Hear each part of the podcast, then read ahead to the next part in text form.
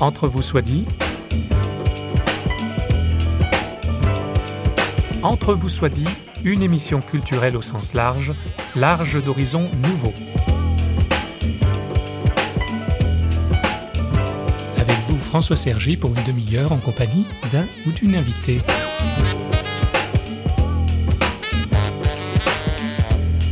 Les sectes, il y en a toujours eu, et aujourd'hui les dérives sont pernicieuses. Trois intervenants alimenteront cette émission. Didier Pachou parlera au nom du GEMPI, le groupe d'études des mouvements de pensée en vue de la protection de l'individu, un organisme indépendant de tout mouvement religieux ou politique. Son intervention, neutre et informative, sera encadrée par deux témoignages. Myriam Declerc, happée par la secte des enfants de Dieu, et nous entendrons tout de suite le premier témoignage, celui de Jacques-André Widmer, journaliste séduit par une démarche à caractère occulte faisant appel à des médicaments. Oui, cette femme avait été recommandée par une, collègue qui m'a dit ah, elle est très bien, elle est orientaliste. Donc peu m'importait qu'elle fût euh, chrétienne ou orientaliste, euh, pourvu que ce qu'elle me propose euh, fonctionne. Donc elle m'a proposé des techniques, des ascèses psychosomatiques orientales qui modifient la conscience. Donc j'ai fait ces expériences plusieurs fois, et comme je m'en sentais mieux, je me suis dit, je vais peut-être aller plus loin là-dedans. Elle m'a enseigné d'autres choses. Notamment, elle était réincarnationniste, elle me racontait quand elle était la fille de l'empereur de Chine. Bon, j'éclatais de rire évidemment à ce moment-là. Ça m'amusait de me dire qu'une femme qui a fait des études de médecine pendant de nombreuses années, qui était intellectuellement euh, tout à fait formée, même d'une intelligence supérieure, consulte les tarots. Mais un jour, elle m'a proposé ça. Moi, j'ai accepté ça comme un jeu de société en trouvant la chose plutôt ridicule, d'autant plus que l'assurance maladie dit payer ce genre de consultation. Et de fil en aiguille, j'ai été en quelque sorte initié à ces ascèses, et j'ai même été un propagandiste. Ça marche. Ça marche. Et puis je rencontre un autre médecin un peu dans ces, eaux aussi qui me dit, euh, avec son accent un petit peu suisse allemand, est-ce que tu as déjà vu de l'autre côté? Et je lui dis, mais de l'autre côté de quoi? Oui, mais enfin de l'autre côté du miroir. Je dis, non, jamais vu de l'autre côté du miroir. Alors ben moi, j'ai vu, parce que je fais des expériences avec un produit que je donne à mes patients. C'est donc un anesthésiant de dissociation qui s'appelle la kétamine. Une fois que c'est injecté, vous éprouvez une hyper-extase voluptueuse. Vous avez donc une dissociation votre corps, dont vous n'avez plus conscience, et le psychisme, je dirais même le pneuma. Donc l'expérience provoque une sensation qu'on appelle NDE, Near Death Experience, expérience proche de la mort. Et j'ai fait plusieurs fois des expériences avec ce médecin. Un jour, ce médecin dont je parlais m'a présenté à une de ses patientes qui elle-même faisait ce genre d'expérience chez elle. J'ai accepté de faire une expérience avec elle. Et alors que j'étais sous l'effet de ce produit, cette personne a été prise de sorte de convulsion et je me trouvais à côté d'elle et mon corps a été comme mis en résonance avec ces convulsions. Et l'expérience, donc sous la kétamine, n'a pas été la même du tout que les fois précédentes. J'ai eu comme un sentiment de mort et d'irréversibilité.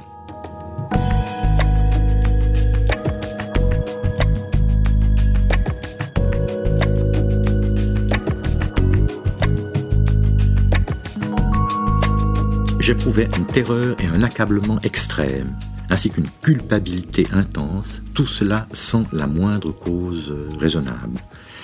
Ensuite, j'ai été projeté dans ce que les orientaux appellent un éternel présent. Je ne crois pas qu'il y ait une sensation pire que ça, psychique en tout cas, pire que ça. Vous perdez votre identité. Alors si je dis perdre votre identité, qu'est-ce que ça veut dire? Il faut vraiment l'avoir éprouvé pour savoir ce que c'est. Vous avez le même visage, vous avez les mêmes capacités intellectuelles, mais vous êtes hors du monde, hors du temps. Troisième chose, c'est le métamorphisme. Certains arrive à changer de forme. C'est connu depuis la plus haute antiquité. Vous trouvez ça dans tous les contes de fées, le prince qui change en crapaud, l'inverse. Dans les contes de fées. Oui, mais dans ma perception faussée, après ce viol psychique mhm. par un truc occulte alors que j'étais en état de dissociation, provoquait cela. Alors je voyais les gens dans la rue, je croyais reconnaître quelqu'un, un ami, bonjour, comment vas-tu? Et tout à coup le visage changeait, je ne suis pas tel et tel, je suis quelqu'un d'autre. C'est pas une hallucination, c'est une mauvaise lecture de ce que vous voyez, ou une autre lecture c'est ce qu'on appelle une variation du point de coalescence des sens. On ne sait pas très bien comment ça marche dans le cerveau. Vous voyez un bouquet de fleurs, et vous voyez une tête d'Indien qui s'approche, vous dites non, je vois bien que c'est pas une réalité, il faut pas que j'en aie peur. Et là, la foi m'a aidé à me dire, mais je vois bien que c'est un mensonge, c'est une illusion. Mais néanmoins, ça vient vers vous. Et c'est à devenir fou. C'est une forme de la folie, oui. À la différence que l'intellect n'était pas touché. Ça ne touchait que les perceptions. Monde déterministe, il n'y a plus aucune fortuité. Donc c'est Faust la damnation de Faust. J'avais lu, euh, j'avais écouté l'œuvre de Berlioz, j'avais lu euh, Goethe aussi, donc j'étais pas, mon appareil intellectuel était suffisant pour me dire que j'étais victime d'une machination, d'une illusion. Mais j'avais la certitude que jamais je ne m'en sortirais. On retrouve donc sans attendre Didier Pachou. Nous l'avons rencontré à Marseille dans le bureau du GEMPI, donc le groupe d'études des mouvements de pensée en vue de la protection de l'individu, un organisme qui a pour devise une citation d'Horace Nous sommes trompés par l'apparence du bien. Didier Pachou.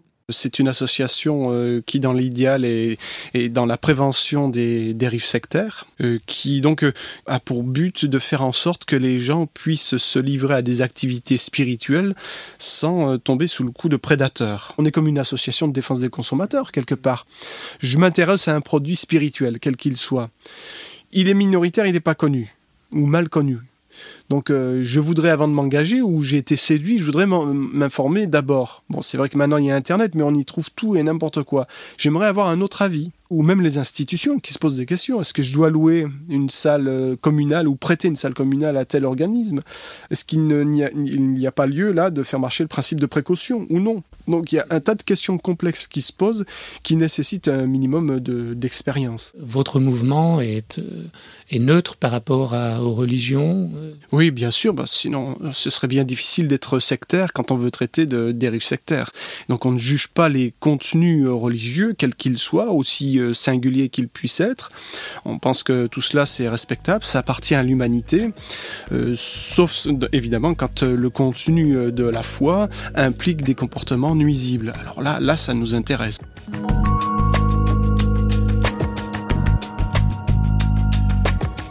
Qu'est-ce que pour vous une secte Qu'est-ce qui peut mettre en danger un citoyen en entrant dans un mouvement que vous qualifieriez de secte? Vous savez que de plus en plus on parle de dérives sectaires et de moins en moins de sectes.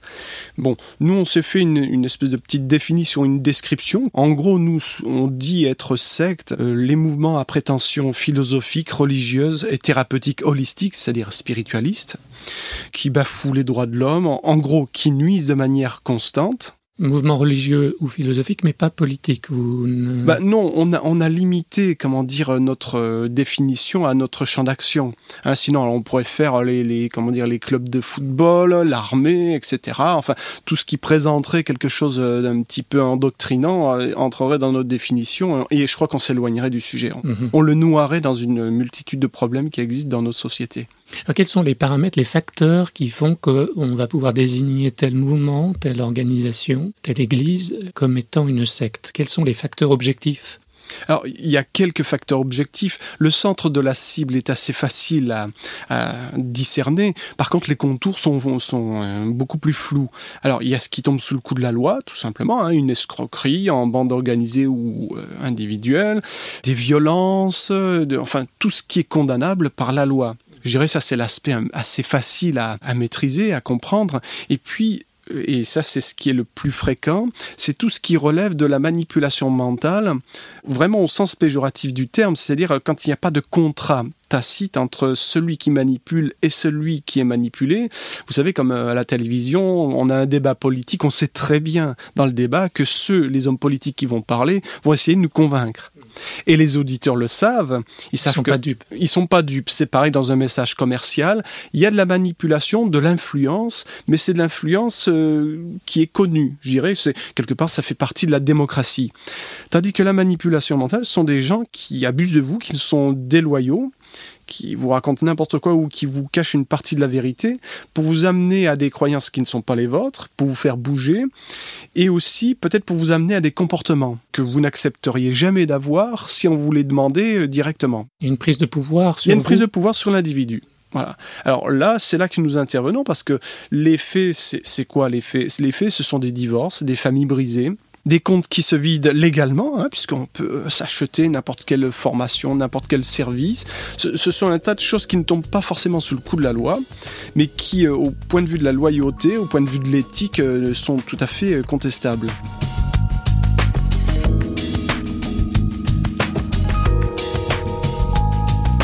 Est-ce que vous estimez que l'appareil législatif euh, des lois françaises suffit à combattre les sectes?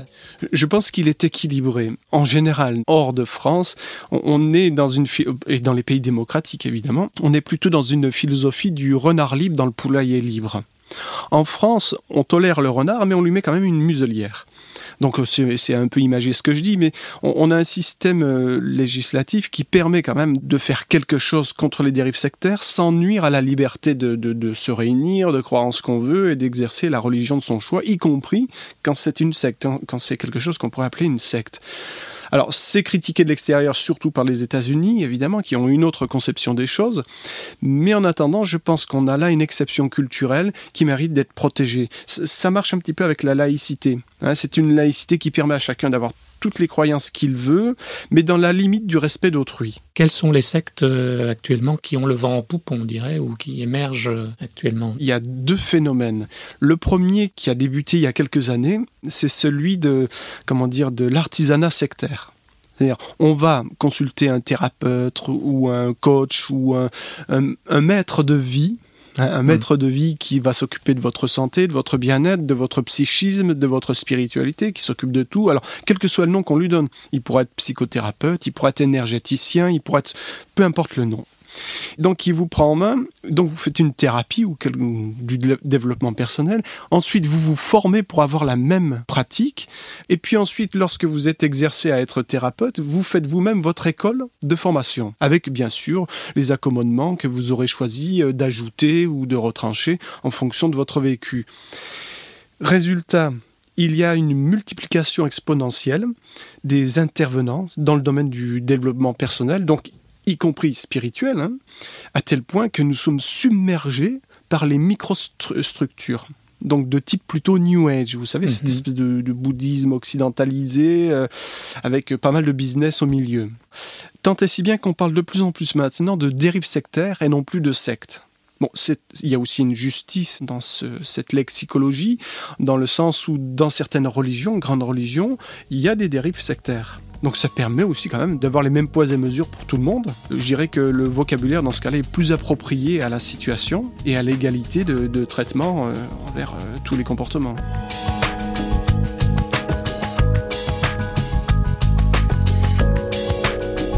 Face à l'afflux dont je parlais et l'impossibilité de comment dire de cataloguer les gens, parce que c'est pas parce que vous faites du développement personnel que vous êtes un gourou de secte. Hein, vous pouvez avoir des activités tout à fait éthiques. Cependant, il y a beaucoup de dérives et comment faire? Pour à la fois faire de la prévention, donc en gros on tape un petit peu sur ces groupes-là, c'est-à-dire on alerte l'opinion publique sur les risques hein, qu'encourent euh, euh, les gens qui se lancent dans ce genre de démarche, mais d'un autre côté comment être juste et ne pas euh, comment dire faire peser une mauvaise image sur des gens qui parfois ne le méritent pas? D'où le lancement de notre charte des praticiens et acteurs du corps et de l'esprit il y a un an, à l'hôpital de Latimone, dans le cadre de l'espace éthique méditerranéen. Cette charte permet donc euh, à ceux qui ont des pratiques non conventionnelles de soins, d'accompagnement, enfin donc les praticiens du corps et de l'esprit, de signer notre charte et puis de s'astreindre à de la transparence vis-à-vis de nous, à accepter notre médiation en cas de, conflit avec un patient ou un client. Donc il y a pas mal de choses. Il faut aller la voir sur notre site hein, sous la rubrique euh, statut. Hein, notre site c'est www.gempi.org. Et, donc ça permet déjà à ceux qui ont des pratiques de ce genre-là de montrer patte blanche d'une certaine façon. Ensuite, on est arrivé à une autre phase, c'est de faire une proposition de développement personnel. Nous-mêmes, on accompagne une association qui fait ça. Développement personnel et de, la thérapeutique, euh, de la psychothérapie, bien sûr avec des personnes compétentes, mais où les gens peuvent se lâcher sans se faire endoctriner, puisque tout est laïcisé. C'est-à-dire si on veut avoir une démarche spirituelle, c'est pas la peine de venir. Si on veut avoir une démarche de bien-être, on peut venir et on risque rien. Ce sont des essais de laboratoire, c'est un laboratoire social. Mais là, on lance des pistes pour répondre à la fois à la demande. Et nous, vous savez, on est comme une Ligue des droits de l'homme spécialisée dans le domaine spirituel. C'est-à-dire, on, fait en sorte que les gens puissent avoir la liberté de, faire ce qu'ils veulent dans ce domaine-là, mais sans se faire bouffer par les prédateurs.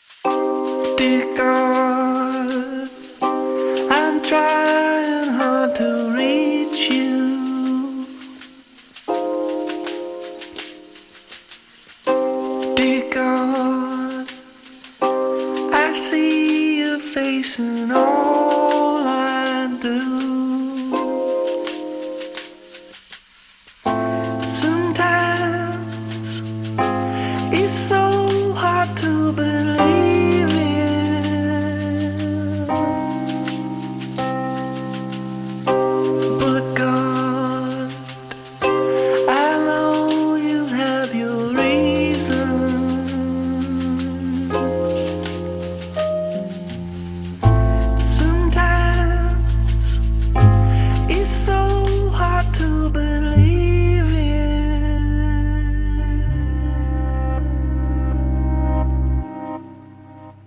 L'islam, dans la version la plus radicale, autrement dit l'islamisme, pose question et inquiète, c'est le moins qu'on puisse dire. De même, mais dans un registre plus serein, des églises dites évangéliques attirent l'attention et sont parfois mal considérées dans les médias alors qu'elles n'ont rien de sectaire ou rien à se reprocher. Nous avons sollicité l'avis de Didier Pachou. L'islamisme, c'est aussi une crainte qu'on a. Bah, alors c'est toujours pareil, c'est comme tout le reste. Hein. Euh, il y a des sectes au sein de l'Église catholique et des dérives sectaires, et ben c'est pareil au niveau de l'islam, et comme de toutes les religions d'ailleurs, hein, sans exception, hein, parce que là où il y a des hommes, de toute manière, on trouve toujours euh, plus ou moins les mêmes euh, travers, les mêmes excès. Donc il y en a au sein de l'islam, évidemment, et à Marseille, on a une communauté de 200 000 musulmans, donc euh, c'est un cinquième de la population. Et on voit parfois des parents des musulmans qui viennent nous voir pour l'un de leurs enfants qui est engagé dans des groupes extrémistes. Hein, donc dans des groupes salafistes ou autres, qui, euh, qui sont inquiets qui sont inquiets parce que ça a des conséquences. Hein. Euh, c'est-à-dire il y a une rupture parfois avec euh, la famille parce que l'engagement c'est bah, je vais me marier avec un type qui arrive de je ne sais quel pays. Euh, je fréquente des groupes où on va me faire porter le, voile intégral. Enfin. Mais est-ce qu'il n'y a pas aussi des conséquences positives où ils arrêtent de fumer, de boire Ah ben comme dans tous les groupes sectaires, de toute manière. Hein. Je dirais un groupe sectaire c'est radical, donc c'est pour ça que ça marche aussi parce que les, les signes visibles souvent sont des signes positifs. Je suis délinquant, je me drogue, et d'un coup j'arrête tout. Mais à la limite, on pourrait obtenir ces effets-là dans d'autres groupes qui par ailleurs ne demandent pas un asservissement de l'individu. Donc euh, c'est pour ça que nous, parce que si avec des aspects positifs, mais jamais, jamais on ne critiquerait. Donc ça, ce sont des aspects positifs qu'on trouve dans tous les groupes quelque part euh, militants, secte ou pas secte. Hein, si vous entrez dans une église évangélique, vous serez certainement amené à, ce, à de telles euh, abstentions. Hein. J'ai connu un tas de gens qui, étaient drogués, qui, ceux qui ont embrassé la foi évangélique et qui ont tout laissé tomber. Mais par contre, si c'est ensuite pour tomber dans une autre addiction, euh, en scientologie aussi, il y a des gens qui au départ sont gagnants. Ils se font une espèce de pseudo-psychothérapie. Au début, ils sont gagnants.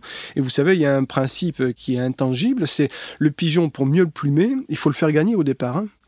Et alors, nous, on a une maxime qu'on aime bien, elle est d'Horace, c'est on est trompé par l'apparence du bien. Je pense que s'il y a une chose à retenir, c'est bien cela. Tout ce qui est vertueux, c'est un appât qui est utilisé par une secte. Vertueux ou intéressant ou beau ou bien. Hein, ça, peut même être dans, l'art. Hein. Nous, on connaît une secte qui fait des, galeries euh, de peinture. Donc l'humanitaire, tout ça peut cacher. Donc, euh, Et quand on gratte plus loin, quand on va plus loin, alors on découvre autre chose. On découvre autre chose, mais si par contre on, le découvre de l'extérieur, c'est bien. Mais si on le découvre de l'intérieur, quand on va gratter, quand on va évoluer dedans, euh, les aspects négatifs ne nous apparaîtront pas parce qu'il y a des méthodes d'endoctrinement, de manipulation mentale qui ne sont pas toujours perceptibles. Je dirais que pour qu'elles puissent fonctionner, d'ailleurs, elles ne sont pas perceptibles.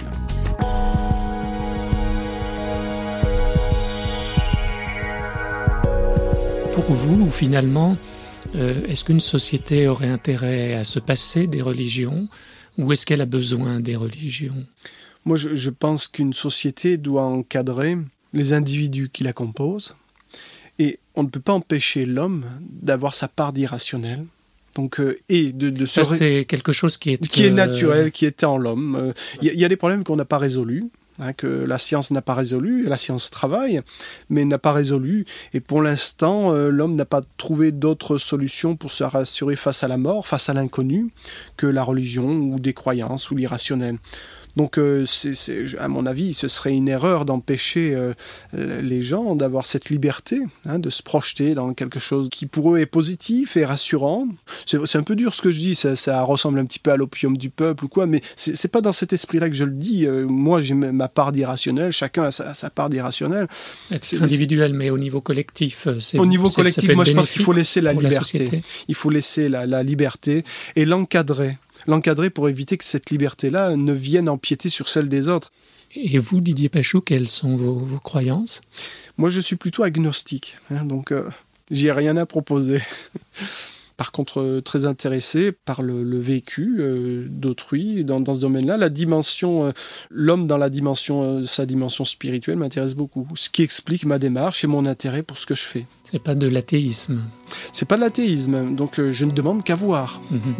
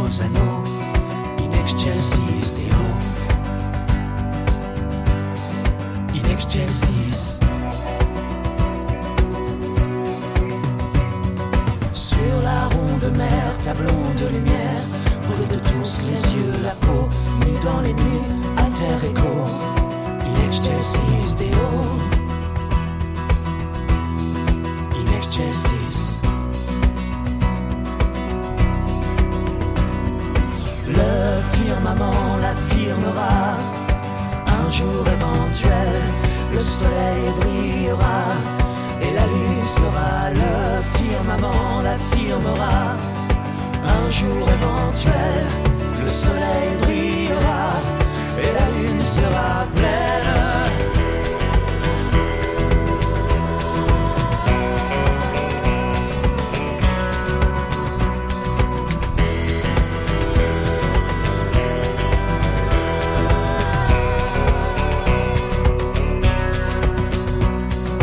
Comment ces temps-là, on se tient là? Nous croiserons-nous chien et loup In excelsis, est-ce que l'on vivra ce moment-là Même malgré nous? In excelsis Deo Le firmament l'affirmera. Un jour éventuel, le soleil brillera et la lune sera le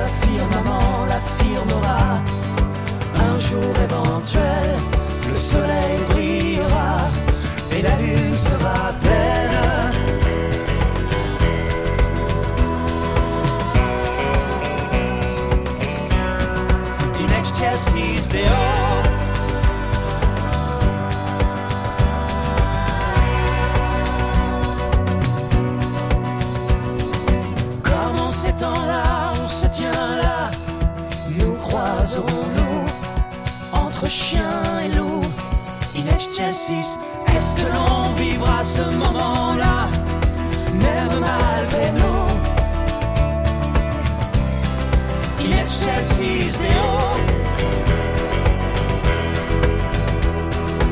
Le firmament l'affirmera, un jour éventuel, le soleil brillera. Pour Myriam de Clerc, c'est tout vu. Il fallait qu'elle sorte absolument de la secte des enfants de Dieu sans pour autant renier sa foi chrétienne. Écoutons ses conseils avisés. Oui, je me suis retrouvée vraiment devant un choix. C'était soit je restais dans la communauté avec toutes les, fausses sécurités que j'avais. Parce qu'il faut dire que, comme je les ai rencontrés à l'âge de 15 ans, j'avais rien à l'extérieur. J'avais pas d'amis, j'avais pas d'église, j'avais coupé les ponts avec ma famille. Euh, bon, ils ont été assez euh, gentils pour m'accueillir quand je suis sortie, mais c'est un vide absolument vertigineux quand on, on quitte un mouvement pareil. Parce que imaginez, vous passez 11 ans avec des gens, c'est il y a une vie communautaire, vous n'êtes pas Oui. la seule à faire les courses, à faire à manger, etc. Même les enfants étaient éduqués à l'intérieur de la communauté. Donc mes enfants n'avaient jamais été à l'école. La balance bascule quand la souffrance est plus importante que la joie, évidemment. Et là, j'étais vraiment devant un choix. Soit je restais dans la communauté, mais je devais accepter toutes ces choses atroces qui se passaient. Et, et c'était même arrivé au point où les enfants euh, des couples étaient abusés, donc à l'intérieur de la secte, donc sexuellement. Et euh, je pouvais vraiment pas accepter ça. Donc soit je restais avec ça, ma mauvaise conscience, en voyant toutes ces situations et en étant euh, presque complice, ou alors je, me séparais du groupe et je, je, me- je me mettais sur une branche, je coupais la branche et puis j'espérais que quelqu'un m'attrape.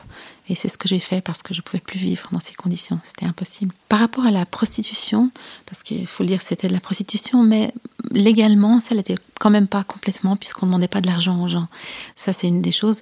La deuxième chose, c'est que les enfants, eh, grandissant dans ce groupe, dans baignés dans ce milieu, les parents leur disaient, mais tout ce qu'on fait, on fait par amour. Si, si ton père te touche, si tu dors dans le même lit que nous, si on t'apprend à faire l'amour à l'âge de 7, 8 ans, 10 ans, 11 ans, euh, c'est dans l'amour et Dieu, Dieu le veut. Donc il y a eu des descentes de police dans, des communautés où les enfants ont été pris. Et quand euh, la police a demandé à ces enfants, mais enfin, est-ce que vous êtes abusés Est-ce que vous souffrez? Les enfants étaient complètement conditionnés à dire, mais pas du tout.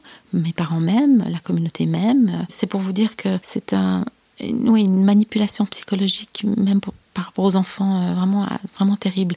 Et donc il y a eu des, des, cas qui ont été gagnés par contre par des parents qui voulaient récupérer leurs enfants. Et il y a, il y a eu des drames, il y a eu une trentaine de suicides dans les dix dernières années de, jeunes qui sont sortis et qui se retrouvaient plus, qui ne savaient plus qui ils étaient ou comment fonctionner dans la société.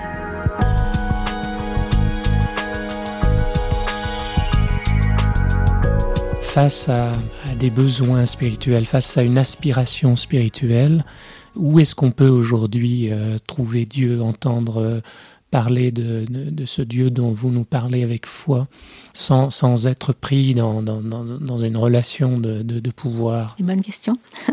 Je pense que pour moi, la, la chose primordiale, c'est de jamais faire quelque chose qui est contre notre conscience. Euh, Dieu travaille avec notre conscience et, ne nous demandera jamais de, nous faire violence à nous-mêmes ou de contredire ce qu'il y a de bon au fond de nous. On peut entendre des tas de choses, on peut entendre, on peut entendre des vérités qui sont même dites par les sectes. Je veux dire, il y a, des groupements à caractère sectaire qui disent des choses vraies. Je veux dire, ça, on peut pas le nier. Simplement qu'il faut faire la part des choses, il faut se l'approprier si on, veut bien y croire et il faut le tester. Je pense que c'est important de, se poser énormément de questions, de ne pas croire tout ce qu'on entend, de demander aussi l'origine d'un certain groupe, si on va dans une assemblée ou un groupe quelconque, de, savoir qui l'a commencé et qui est vraiment derrière. Parce que souvent, on est, on est happé dans une secte comme ça, on ne se pose pas ces questions-là. Et puis, euh, de toujours rendre des comptes à quelqu'un aussi. Par exemple, les, gourous, les chefs de secte ne rendent des comptes à personne. Donc, ça dévie très facilement. Moi, je suis très confortable dans une communauté où il y a deux ou trois pasteurs ou plusieurs responsables parce que j'ai plus la crainte qu'il y en a un qui va dévier et puis partir dans les décombres. Il faut rendre des comptes, il y a une responsabilité mutuelle et ça, ça me rassure. Si on entend quelque chose avec lequel on n'est peut-être pas d'accord ou qui nous pose des questions, bah, c'est de discuter, de parler avec les gens de l'extérieur, avec des gens qui n'ont pas la même opinion que nous, de rester ouvert. Il y a une chose que les sectes font souvent, c'est la restriction d'informations de l'extérieur. Ça, c'est une de leurs tactiques de manipulation. Ils arrivent à avoir une, emprise sur vous aussi du moment qu'ils arrivent à vous couper du reste du monde. Et ils le font très bien. Et si on arrête de lire le journal, si on arrête de regarder la télé, si on arrête d'avoir des relations normales dans le monde, on, peut devenir très vite euh, dans une pensée euh, élitiste et sectaire. Et ça, ça peut être dangereux aussi. De l'enfer à l'endroit, le partage de ce témoignage, finalement, c'était, c'était quoi l'objectif? Je voulais donner de l'espoir aux, aux gens qui ont peut-être vécu une expérience similaire, que c'est possible d'en sortir, qu'il y a une vie après la secte, qu'on peut se reconstruire, qu'on peut retrouver notre personnalité à nous qu'on peut retrouver notre liberté de choix, de pensée et d'action, et qu'on peut aussi garder les côtés positifs, s'il y en a eu dans notre expérience, et les mettre à profit de la société ou de, gens qu'on aime d'une manière plus saine.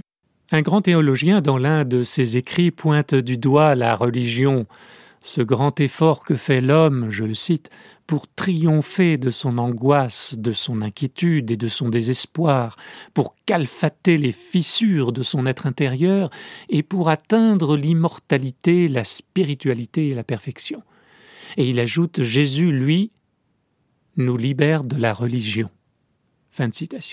L'apôtre Paul, pour sa part, a même osé écrire que le Seigneur, c'est l'Esprit, vous savez, cet Esprit dont il est écrit dans l'Évangile de Jean qu'il souffle où il veut, et là où est l'Esprit du Seigneur, poursuit Paul, là est la liberté. Ah, liberté chérie.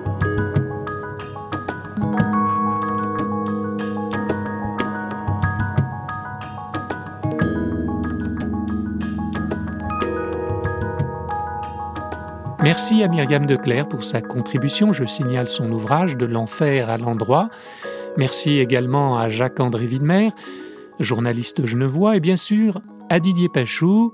Et pour plus d'informations, je vous signale le site gempi, gem2pi.org. Au plaisir de vous retrouver à l'écoute d'Entre vous soit dit, une émission de Radio Réveil. Au revoir.